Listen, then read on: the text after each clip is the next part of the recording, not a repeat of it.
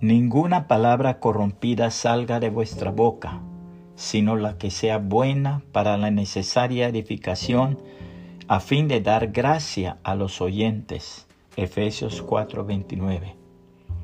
Cerca de Tokio vivía un gran samurái y anciano que se dedicaba a enseñar a los jóvenes.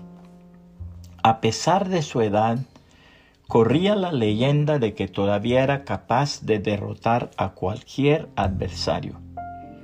Cierta tarde un guerrero conocido por su total falta de escrúpulos apareció por allí.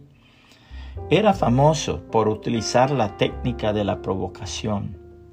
Esperaba que su adversario hiciera el primer movimiento y dotado de una inteligencia privilegiada para reparar en los errores cometidos, contraatacaba con velocidad fulminante. El joven e impaciente guerrero jamás había perdido una lucha. Con la reputación del samurái se fue hasta allí para derrotarlo y aumentar así su fama. Todos los estudiantes se manifestaron en contra de la idea, pero el viejo aceptó el desafío. Juntos todos se dirigieron a la plaza de la ciudad y el joven comenzaba a insultar al anciano.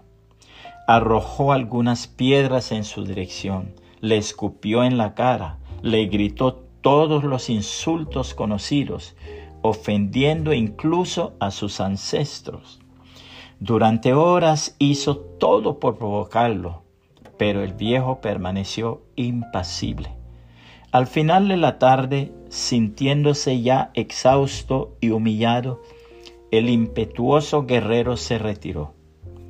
Desilusionados por el hecho de que el maestro aceptara tantos insultos y provocaciones, los alumnos le preguntaron, ¿Cómo pudiste, maestro, soportar tanta indignidad? ¿Por qué no usaste tu espada, aun sabiendo que podías perder la lucha, en vez de mostrarte cobarde delante de todos nosotros? El maestro les preguntó, si alguien llega hasta ustedes con un regalo y ustedes no lo aceptan, ¿a quién pertenece el obsequio? A quien intentó entregarlo, respondió uno de los alumnos.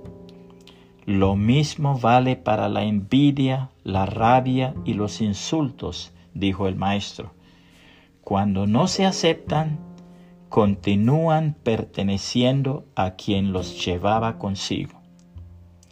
Bienaventurados los pacificadores, porque ellos serán llamados hijos de Dios. Mateo 5:9. Que el Señor Jesucristo le bendiga y le guarde.